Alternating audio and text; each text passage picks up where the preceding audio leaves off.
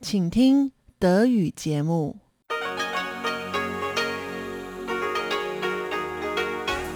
Hier ist Radio Taiwan International. Zum 30-minütigen deutschsprachigen Programm von Radio Taiwan International begrüßt sie Eva Trindl. Folgendes haben wir heute am Dienstag, dem 21. September 2021 im Programm. Zuerst die Nachrichten des Tages. In den Business News berichtet Elon Huang unter anderem über Taiwans Handelsbeziehungen mit Litauen und die neuesten Exportzahlen. In den Schlagzeilen der Woche mit Chobi Hui und Sebastian Hambach geht es um das neue Sicherheitsbündnis zwischen Australien, den USA und Großbritannien. Nun zuerst die Nachrichten. Präsidentin Tsai Ing-wen führt Gespräch mit Kandidatin für den Parteivorsitz der japanischen Liberaldemokratischen Partei. Keine neuen lokalen Coronavirus-Infektionen und kein neuer Todesfall gemeldet. Und gute Sicht auf den Vollmond am heutigen Mondfest. Die Meldungen im Einzelnen. Präsidentin Tsai Ing-wen hat gestern mit der Kandidatin für den Parteivorsitz der japanischen Liberaldemokratischen Partei LDP, Sanae Takaichi, per Video ein Gespräch geführt. Takaichi ist eine von vier Kandidaten bzw. Kandidatinnen für den Parteivorsitz der LDP. Der Gewinner der Wahl am 29. September wird voraussichtlich auch neuer Premierminister oder Premierministerin Japans werden. Präsidentin Tsai Ing-wen lobte bei dem Gespräch die gute Zusammenarbeit zwischen Taiwan und Japan. Alle Länder stünden nun vor der Herausforderung schneller globaler Veränderungen. Sie erwarte, dass Taiwan, Japan und andere Länder in der Region gemeinsam nach Frieden und Stabilität in der Region streben. Takaichi sagte, sie stimme mit Tsais Ansicht überein. Der Austausch zwischen Taiwan und Japan sei sehr rege und sie hoffe auf noch stärkere Zusammenarbeit, unter anderem im industriellen Bereich. Präsidentin Tsai äußerte außerdem den Wunsch Taiwans auf Aufnahme in das Transpazifische Handelsabkommen CPTPP. Takaichi sagte, Japan unterstütze die Aufnahme Taiwans in das Handelsabkommen CPTPP. Japan unterstütze auch Taiwans internationale Beteiligung, darunter in der Weltgesundheitsorganisation WHO, der Internationalen Zivilluftfahrtorganisation oder Interpol. Das Epidemie-Kommandozentrum hat heute fünf neue Coronavirus-Infektionen gemeldet, alle davon bei aus dem Ausland eingereisten Personen. Neue lokale Infektionen wurden nicht bestätigt. Auch neue Todesfälle im Zusammenhang mit Covid-19 wurden nicht gemeldet. Gesundheitsminister Chen Shizhong teilte auf der heutigen Pressekonferenz des Epidemie-Kommandozentrums außerdem mit, dass eine kürzlich eingetroffene Lieferung von etwas mehr als einer Million Dosen des Impfstoffs von Moderna gegen Covid-19 ab dem 28. September an die Lokalregierungen verteilt werde über 70-Jährige und Indigene über 60 Jahre, die vor dem 16. Juli das erste Mal mit Moderna geimpft wurden, können nun ihre zweite Impfung erhalten. Morgen beginnen die Impfungen von Schülern und Schülerinnen im Alter von 12 bis 17 Jahren mit dem Impfstoff von BioNTech Pfizer. Gemäß dem Bildungsministerium liegt die Impfbereitschaft bei den impfberechtigten Schülerinnen und Schülern bei 93 Prozent. Bisher wurden in Taiwan insgesamt 16.152 Infektionen mit dem SARS-Coronavirus-2 Labor bestätigt. 840 Menschen sind im Zusammenhang mit Covid-19 gestorben. Das Außenministerium begrüßt Pläne französischer Senatoren, Taiwan zu besuchen. Diese Angaben machte das Außenministerium gestern als Reaktion auf entsprechende Berichte französischer Medien. Gemäß den Berichten plant der Vorsitzende der Taiwan-Freundschaftsgruppe im französischen Senat, Alain Richard, mit einer Delegation vom 4.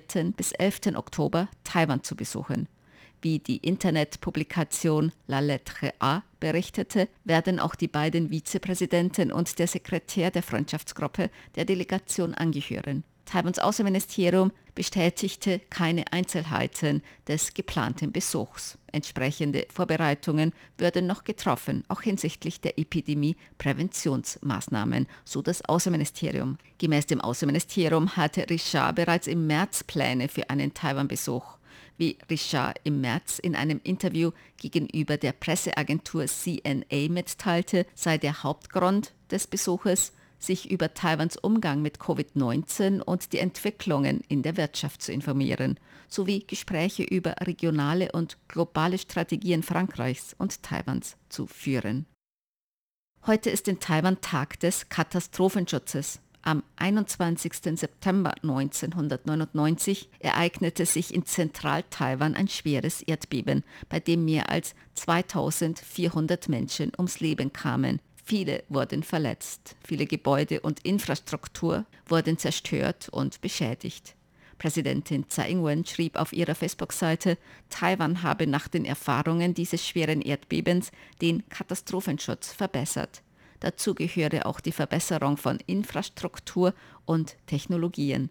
So seien seismologische Beobachtungssysteme, Erdbebenwarnsysteme und Katastrophenrettung gestärkt worden. Gemäß Tsai stärke Taiwan auch das Katastrophenbewusstsein und die Vorbereitung durch Bildung, Katastrophenschutzübungen und umfassende Ausbildung von Rettungskräften. Die ersten F-16V-Kampfflugzeuge werden im November in Dienst gestellt. Dies meldete die Presseagentur CNA unter Berufung auf Militärquellen. Taiwans Luftstreitkräfte begannen im Jahr 2016 mit der Modernisierung seiner 141 F-16AB Kampfjets in F-16V Kampfjets. Eine Zeremonie zur Indienststellung der ersten aufgerüsteten Kampfjets wird voraussichtlich im November am Luftwaffenstützpunkt in Chiai stattfinden. Gemäß früheren Angaben der Luftstreitkräfte sollen alle 141 F-16AB Kampfflugzeuge bis zum Jahr 2023 modernisiert werden. Taiwan hat außerdem 66 neue F-16V Kampfflugzeuge von den USA gekauft. Die Feierlichkeiten zum Nationalfeiertag werden den Überflug einer großen Nationalflagge beinhalten. Zwei CH-47 Chinook-Hubschrauber werden mit einer 18 Meter breiten und 12 Meter langen Nationalflagge während der Feierlichkeiten das Präsidialamt überfliegen. Dies meldete die Presseagentur CNA heute unter Berufung auf Militärquellen. Bei den Feierlichkeiten zum Nationalfeiertag werden weitere 45 Militärmaschinen beteiligt sein, darunter Hubschrauber und Kampfflugzeuge. Außerdem werden bei der Parade Raketen gezeigt werden, um die Verteidigungsfähigkeit von Taiwans Militär zu demonstrieren. Der Nationalfeiertag wird am 10. Oktober begangen. Heute wird in Taiwan das Mondfest gefeiert. Das Mondfest oder Mitherbstfest wird am 15. Tag des 8. Monats nach dem traditionellen Mondkalender begangen und fällt in diesem Jahr auf den 21. September. In diesem Jahr kann man am Mondfest einen wirklichen Vollmond sehen. Gemäß dem Astronomischen Museum der Stadt Taipeh ist der Mond nicht unbedingt immer genau am 15. Tag des 8. Monats ein vollkommener Vollmond. Ein Mondphasenzyklus dauere etwa 29,53 Tage, so das Museum. Deshalb könne der wirkliche Vollmond zwischen dem 14. und 17. Tag eines Monats auftreten. Das letzte Mal, dass der wirkliche Vollmond mit dem Mondfest zusammenfiel, war im Jahr 2013. Gemäß dem Museum war der Zeitpunkt des Vollmonds in diesem Jahr um 7.55 Uhr morgens. Der Vollmond bestand jedoch auch noch bei seinem erneuten Erscheinen abends um 18 Uhr. 18. In diesem Jahr ist der Himmel am Mondfest klar mit Wolken und guter Sicht auf den Mond. Die Börse blieb wegen des Feiertags zum heutigen Mondfest geschlossen, deshalb gleich zum Wetter. Heute war es inselweit teils sonnig, teils bewölkt mit örtlichen Regenschauern und Gewittern bei Temperaturen bis 35 Grad Celsius. Die Aussichten für morgen Mittwoch teils sonnig, teils bewölkt. Örtlich kann es nachmittags wieder Regenschauer oder Gewitter geben. Die Temperaturen werden morgen gemäß den Vorhersagen des Wetteramts zwischen 26 und 34 Grad Celsius liegen. Dies waren die Tagesnachrichten am Dienstag, dem 21. September 2021 von Radio Taiwan International. Nun folgen die Business News mit Elon Huang. Die Business News, Neuestes aus der Welt von Wirtschaft und Konjunktur von Unternehmen und Märkten. Taiwan möchte seine Handelsbeziehungen mit Litauen ausbauen, insbesondere in den Bereichen Landwirtschaft und Technologie. Das erklärte Taiwans Außenhandelsrat. Der Vorsitzende des Außenhandelsrates, James Huang, sagte während eines taiwanisch-litauischen Beschaffungstreffens, das in der vergangenen Woche online stattfand, dass beide Seiten hoffen, ihr Handelsvolumen und ihre Vielfalt zu erweitern, während sie engere Beziehungen aufbauen. Litauen verfügt über eine wettbewerbsfähige Agrarindustrie, die für Produkte wie Schokolade und Bier bekannt ist und hat außerdem große Stärken in den Bereichen Laser- und Finanztechnologie, so Huang. Laut Huang fanden während des Treffens etwa 60 Gespräche zwischen 24 litauischen Lebensmittelunternehmen und ihren taiwanischen Partnern statt. Die taiwanischen Teilnehmer sagten, sie würden erwägen, litauische Schokolade und alkoholische Getränke zu importieren. Litauen exportierte im vergangenen Jahr landwirtschaftliche und andere Lebensmittel im Wert von 20 Millionen US-Dollar nach Taiwan, während es Maschinen- und Informationstechnologieprodukte im Wert von 75 Millionen US-Dollar aus Taiwan einführte, so Huang. Der Central Taiwan Science Park wird in diesem Jahr voraussichtlich Einnahmen in Höhe von einer Billion Taiwan-Dollar umgerechnet etwa 30 Milliarden Euro erwirtschaften, nachdem er auch während der Covid-19-Pandemie ein positives Wachstum erzielt hat, erklärten Vertreter des Wissenschaftsparks. Der Wissenschaftspark hatte noch Anfang des Jahres geschätzt, dass er bis Ende des Jahres etwa 960 Milliarden Taiwan-Dollar einnehmen würde. Doch nachdem die Einnahmen des Wissenschaftsparks in den ersten sechs Monaten dieses Jahres im Vergleich zum Vorjahr um fast 11,5 Prozent gestiegen sind, könnten seine Jahreseinnahmen in diesem Jahr die 1 Billion Taiwan-Dollar-Marke überschreiten, wenn die Unternehmen des Parks noch etwas Druck machen, so die Parkleitung. Der Park habe trotz Dürre und Wasserrationierung sowie eines landesweiten Anstiegs der Covid-19-Infektionen eine positive Entwicklung verzeichnen können. Seit der Gründung des Wissenschaftsparks vor 18 Jahren hatten sich bis Ende Juni dieses Jahres 225 in- und ausländische Hightech-Unternehmen angesiedelt, die insgesamt mehr als 2,2 Billionen Taiwan-Dollar investierten. Der Central Taiwan Science Park besteht aus fünf Abteilungen, die sich an verschiedenen Orten in Zentral-Taiwan befinden, darunter Taichung und Nantou County. Taiwan blieb auch im zweiten Quartal dieses Jahres der größte Ausrüster für die Halbleiterindustrie, so der globale Halbleiterverband SEMAI. Die von SEMAI veröffentlichten Daten zeigen, dass Taiwan im ersten Quartal Anlagen für die Halbleiterproduktion im Wert von 5,04 Milliarden US-Dollar gekauft hat. Es ist wahrscheinlich, dass die lokale Halbleiterindustrie ihre Expansion in der zweiten Jahreshälfte noch beschleunigen wird, indem sie mehr für Produktionsanlagen ausgibt, was Taiwans Rangliste verbessern werde, hieß es. Terry Zhao, Global Chief Marketing Officer und taiwanischer Präsident von SEMAI, sagte, dass Taiwans Ausgaben für Halbleiterausrüstungen im nächsten Jahr voraussichtlich weiter steigen werden und dass das Land im nächsten Jahr der größte Markt der Welt sein werde. Taiwans Exporte erreichten im August einen neuen monatlichen Höchststand und wuchsen damit den 14. Monat in Folge im Jahresvergleich angetrieben von einer soliden Nachfrage nach technischen Artikeln und Rohstoffen, so das taiwanische Finanzministerium. Nach Angaben des Ministeriums beließen sich Taiwans Exporte im August auf insgesamt 39,55 Milliarden US-Dollar. Die Importe stiegen ebenfalls auf einen Rekordwert von 36,08 Milliarden US-Dollar. Beatrice Tsai, Leiterin der Abteilung für Statistik des Finanzamtes, sagte, dass die Nachfrage im August angesichts der Erholung der Weltwirtschaft weiter gestiegen sei. Taiwans Exporte wurden durch die hohe Nachfrage nach neuen Technologien und digitalen Gadgets sowie durch höhere Produktpreise im Elektroniksektor angekurbelt, sagte sie. Mit Blick auf die Zukunft sagte Tsai, dass, obwohl die Ausbreitung der Delta-Variante des Covid-19-Virus zu Unsicherheiten in der Weltwirtschaft führten, die Nachfrage nach Halbleitern, Basismetallen und Kunststoffen solide bleiben dürfte. Foxconn wird Siliziumkabelchips der neuen Generation herstellen, die in Elektrofahrzeugen zum Einsatz kommen, um die Engpässe in den globalen Lieferketten für Elektrofahrzeuge zu beseitigen, so der Vorsitzende des Unternehmens Yang Leo auf einem Forum. Das waren die Business News mit Elon Huang.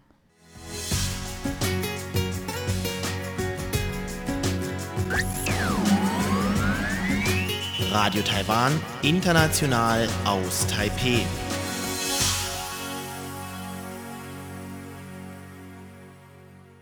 Nun geht es weiter mit den Schlagzeilen der Woche.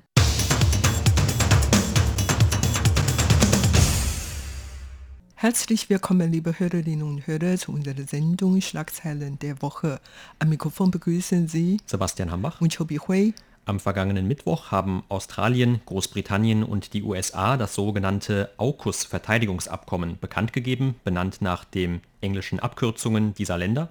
Und dazu gehört auch eine Entscheidung Australiens, Atom-U-Boot-Technologie aus den USA bzw. Großbritannien zu beziehen. Und das hat zu einem Streit mit Frankreich geführt, denn für diesen Deal mit den USA verzichtet Australien auf eine schon 2016 getroffene Vereinbarung für den Erwerb von zwölf älteren U-Booten mit dieselelektrischem Antrieb. Und Frankreich sagt, dass man bis zuletzt nichts von diesem neuen Deal mit den USA und Großbritannien gewusst habe. Und dadurch entgehen Frankreich nun bis zu 56 Milliarden Euro, wie an verschiedenen Stellen berichtet wurde. Und aus Verärgerung hat Frankreichs Präsident darum auch zum ersten Mal in der Geschichte, wie es dann hieß, den Botschafter aus den USA abgezogen und auch den Botschafter aus Australien zurückberufen. Und auch hier in Taiwan hat man diese Entwicklung genau verfolgt, denn in der Sache geht es für Taiwan nicht nur um den Kauf von U-Booten, sondern vor allem um das Ziel von diesem neuen Verteidigungsbündnis, Zumindest implizit ist dieses Verteidigungsbündnis gegen China gerichtet, beziehungsweise gegen Chinas zunehmend aggressives Verhalten in der Indo-Pazifik-Region, auch wenn China an sich in diesem Abkommen nicht genannt wurde. Aber man weiß eigentlich aus den Entwicklungen der vergangenen Zeit, dass die USA verstärkt versuchen, im indopazifischen Raum nach Allianzen zu suchen oder bestehende Allianzen zu stärken, um dann China geschlossener entgegentreten zu können. Und in China hat man dieses neue Bündnis dann auch sehr stark kritisiert. Der Sprecher des Außenministeriums dort hat gesagt, das würde jetzt zu einem neuen Wettrüsten in der Region führen. Aber hier in Taiwan hat die Regierung das neue Bündnis eher positiv aufgenommen. Ja, genau, die Sprecherin des Außenministeriums Joan O hat dann gesagt, äh, Taiwan wird aufgrund des Taiwan Relations Acts und sechs Versicherungen der USA gegenüber Taiwan die Beziehungen zu den USA weiter vertiefen und die Partnerschaft mit den USA und anderen Ländern weiter fortsetzen. Und man ist dafür, internationale Frieden und Stabilität aufrechtzuerhalten. Das ist die offizielle Stellungnahme von der Regierung. Und die Regierungspartei DPP hat eigentlich diese Entwicklung unterstützte und begrüßte. Allerdings die oppositionelle Partei sind etwas vorsichtiger diese Frage gegenüber und ob die USA tatsächlich Taiwan weiter unterstützen könnte, das weiß man wirklich nicht. Und vor allen Dingen erst vor kurzem wegen des Militärabzugs von Afghanistan sind die USA eigentlich jetzt eher in Frage gestellt. Man weiß nicht, ob man tatsächlich sich auf die USA verlassen können. Und vor allen Dingen, Taiwan hat bis jetzt noch keine U-Boot bekommen und die USA und England sind bereit, Australien beim Bau von Atom-U-Boot zu helfen und das sind Taiwan natürlich sehr neidisch darauf. Aber wie gesagt, äh, für die Taiwaner ist das so, man ist eigentlich eher besorgt darüber, obwohl die Regierung eigentlich nicht so klar dazu geäußert, weil wenn die Spannungen in der Taiwanstraße weiter steigt, dann könnte es sein, dass die Taiwaner darunter leiden müssten, falls eine regionale Krieg ausbrechen zwischen den zwei Großwertmächten, also den USA und China, ausbricht, dann könnte eigentlich nur in der Taiwanstraße passierte und wenn dann ein Krieg ausbricht, dann Taiwaner sind natürlich einbezogen und zum Krieg kann eigentlich keiner verschont bleiben und so. Außerdem bisher hat die USA noch nichts versichert, ob die dann im Fall eines Krieges in der Taiwanstraße ihre Militär nach Taiwan entsenden würde, das weiß man noch nicht. Insofern, man freut sich vielleicht schon für die weitere Entwicklung und die weitere Unterstützung von den USA, aber auf der anderen Seite ist man gar nicht richtig sicher, ob Taiwan dadurch noch sicherer werden kann.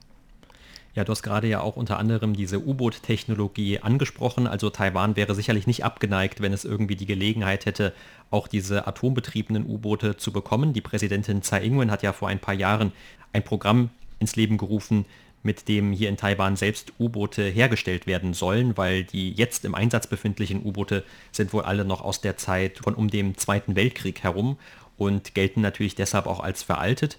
Allerdings die USA haben wohl auch erst zum zweiten Mal überhaupt einem anderen Land zugesichert, diese Atom-U-Boot-Technologie zu übergeben. Nämlich vormals haben sie nur Großbritannien dabei geholfen, eine solche Flotte auszubauen und jetzt wäre dann eben Australien das zweite Land.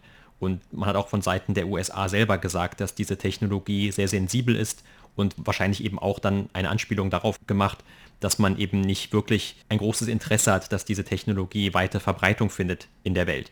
Und Taiwan war ja auch in anderen Bereichen, was Verteidigungstechnologie angeht, meistens in einer Situation, wo die USA zwar gerne an Taiwan verkaufen, aber auch nicht immer die allerneueste Technik. Auch zum Beispiel bei Flugzeugen ist das der Fall. Und in jedem Falle kann das aber trotzdem aus einem anderen Grund eine positive Entwicklung für Taiwan sein. Das sagen zumindest manche Experten. Denn deren Meinung nach kann sich eine verstärkte Allianz, die gegen China gerichtet ist, wenn auch wie gesagt nicht explizit, nur positiv auf Taiwans Sicherheit auswirken. Zum Beispiel dadurch, dass dann Australien in der Zukunft, wenn es diese Atom-U-Boote hat, auf eine solche Technologie zurückgreifen kann, verlängert sich auch deren Reichweite, also die Einsatzbereitschaft der eigenen Marine. Und es wäre damit wohl dann auch überhaupt erst möglich, dass Australien zum Beispiel in einer Region wie der Taiwanstraße eingesetzt werden kann. Oder überhaupt eben in einer größeren Region. Denn Australien befindet sich ja doch schon noch einige Distanz von Taiwan entfernt und wenn man in westlichen Ländern von einer Indo-Pazifik-Strategie spricht, dann muss man natürlich auch anerkennen, dass das eine riesige Weltregion ist oder vielleicht sogar mehrere Weltregionen zusammen.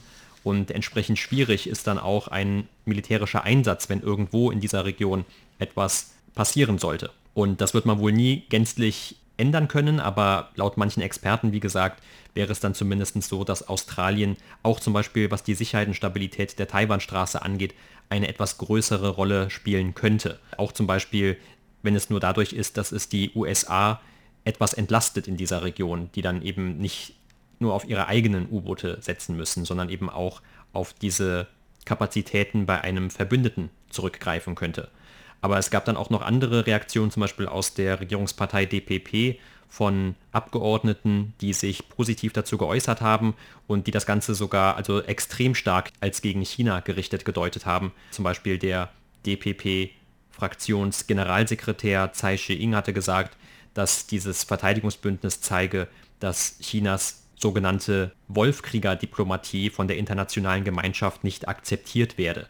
Oder etwas Ähnliches hatte dann auch die Generaldirektorin der DPP-Fraktion im Parlament gesagt, Liu Shifang, dass dieses neue Verteidigungsbündnis auch gegen Chinas militärischen Expansionismus gerichtet sei, von dem sich viele Länder alarmiert zeigen in der Welt. Und warum Australien sich dann für US-Unterstützung entschieden, das ist eigentlich ganz klar, weil a, Australien können sehr viel neue Technologie bekommen und zweitens, Australien können seine Streitkräfte dann viel ausbauen. Insofern, man hat sich natürlich dann für die USA und Großbritanniens Unterstützung entschieden, obwohl Frankreich damit wirklich sehr unzufrieden ist. Aber man merkt schon, das ist tatsächlich so. Und die größten Unterschiede zwischen den nuklear betriebenen U-Booten und dem traditionellen dieselelektronischen U-Boot sind, dass die neue U-Boot können dann ziemlich lang unter Wasser bleiben und muss nicht getankt werden und diese kann auch weit fahren, sogar bis zur Taiwanstraße oder in der Nähe. Und das macht auch keinen Lärm, während die traditionelle, diese elektrische U-Boote kann nur kurz unter Wasser bleiben, muss getankt und kann nicht so weit fahren und macht Lärm. Also der Unterschied ist eigentlich groß und daher kann man sofort merken, warum Australien sich so entscheiden. Aber warum gerade jetzt? Und wie gesagt, für Australien ist so, dass man jetzt eine neue U-Boot und dazugehörige Technologie bekommen, dann freut man sich natürlich. Wenn man jetzt dann Frankreich ein bisschen Geld bezahlen, weil sie nicht nach dem Vertrag gehalten hatten. Das ist für Australien sowieso ein gutes Deal. Und für England ist auch so, dass nachdem England aus den EU ausgetreten ist. Und das ist natürlich eine gute Chance, wieder in die internationale Gemeinschaft hochkommen oder was Neues tun. Das ist natürlich für England eine große Chance. Und letztens haben wir gesagt, dass die USA aus Afghanistan ähm, zurückgezogen waren und die hatten dort keinen Erfolg gehabt und so, da wurde von vielen Seiten scharf kritisiert. Daher, das ist wirklich ein neuer Beginn für die USA und viele Experten diskutieren auch darüber, ob diese AUKUS-Abkommen dann sich langsam zu einer asiatischen NATO entwickeln wird. Das weiß man jetzt nicht, aber wie gesagt, jetzt ist eine neue äh, Militärlage gebildet worden und vielleicht wird dann tatsächlich in der Indo-Pazifik-Raum, was äh, militärisch anbelangt, geendet wird. Ja, und es wurde auch von manchen Experten dann dieses Verteidigungsbündnis so gedeutet, dass die USA also versuchen, diese sogenannte zweite Inselkette im Pazifik auszubauen. Und davon haben wir auch in der Vergangenheit schon öfter gehört, dass zu dieser ersten Inselkette zum Beispiel auch Taiwan gehört, also gezählt von China aus eigentlich und auch zum Beispiel Japan oder die Philippinen. Und wenn man dann eben weitergeht, unter anderem dann Australien zu dieser zweiten Inselkette. Und es wurde dann so gedeutet, dass jetzt bei dieser ersten Inselkette die USA schon einigermaßen sich sicher sein können, dass dort verteidigungsmäßig alles einigermaßen auf einem vorteilhaften Stand für sie ist, aber dass man jetzt eben versucht, auch diese zweite Inselkette dann noch weiter auszubauen. Und wie gesagt, also manche Experten haben das also durchaus sehr positiv interpretiert und hat, man hat zum Beispiel auch dann gesagt, dass Peking mit diesem Abkommen wahrscheinlich nicht zufrieden ist, denn es ist immer schwieriger für Peking, sich einer Allianz zu widersetzen oder eben dann dagegen anzugehen, als gegen einzelne Länder, was wohl bisher das Vorgehen vor allem von China gewesen ist, dass man immer versucht hat, zum Beispiel auch bilateral irgendetwas zu regeln. Aber jetzt gerade beim Verteidigungsbereich, wenn dann wie in diesem Falle drei Länder, USA, Großbritannien und Australien, ein gemeinsames Bündnis eingehen, dann ist natürlich, wenn etwas gegen eines dieser Länder gerichtet ist, das zugleich gegen alle diese Länder gerichtet. Und wie dem aber auch sei, viele haben auch in Taiwan anerkannt, dass letzten Endes Taiwan eigentlich für sich selber weiter handeln muss, also selber vor allem für seine eigene Sicherheit zuständig sein muss. Und das war auch eine der ersten Reaktionen aus dem Außenministerium kurz nach Bekanntgabe dieses Verteidigungsbündnisses, dass man zwar dieses AUKUS-Bündnis begrüßt, aber dass man zum Beispiel jetzt auch nicht erwarte, dass Großbritannien Taiwan in einem Konflikt in der Taiwanstraße zu Hilfe komme. Und man hat dann betont, dass Taiwan selbst für die eigene Verteidigung verantwortlich sei, aber dass man sich auf der anderen Seite natürlich auch über Unterstützung von gleichgesinnten Ländern wie den drei genannten freue. Und damit hatte dann die Außenamtssprecherin auch Bezug genommen auf eine Frage von der ehemaligen britischen Premierministerin Theresa May, die den Boris Johnson dazu gefragt hatte im House of Commons, was London unternehmen würde, wenn China versuchen würde, Taiwan anzugreifen militärisch. Und Boris Johnson hat dann nicht direkt diese Frage beantwortet, aber er hat gesagt, dass Großbritannien weiterhin daran festhalten würde, das internationale Recht zu schützen und das sei ein Ratschlag, den er allen Freunden in der Welt geben würde und auch ein starker Ratschlag, den er der Regierung in Peking geben würde. Bisher haben wir von vielen positiven Seiten des AUKUS-Abkommens gesprochen, aber eigentlich müssen die USA jetzt Frankreich beruhigen und eine Erklärung geben, warum die USA so getan hatten. Also auf jeden Fall der US-Präsident Biden wird dann bald mit Frankreichs Präsident äh, telefonisch erklären und man hofft natürlich dann, die beiden Seiten tatsächlich das Problem erklären können.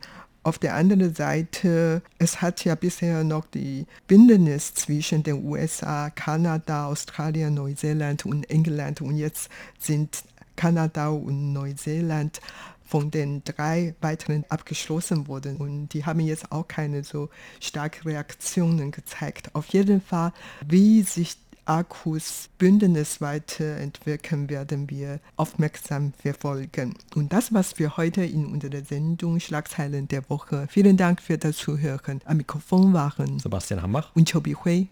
Sie hörten das deutschsprachige Programm von Radio Taiwan International am Dienstag, dem 21. September 2021. Unsere E-Mail-Adresse ist deutsch.rti.org.tv. Im Internet finden Sie uns unter www.rti.org.tv, dann auf Deutsch. Dort finden Sie weitere Informationen, Beiträge und die Links zu unserer Facebook-Seite und zu unserem YouTube-Kanal. Über Kurzwelle senden wir täglich von 19 bis 19.30 Uhr UTC auf der Frequenz 5900 kHz. Das, liebe Hörerinnen und Hörer, was für heute in deutscher Sprache von Radio Taiwan International. Wir bedanken uns bei Ihnen ganz herzlich fürs Zuhören. Am Mikrofon war Eva Trindl.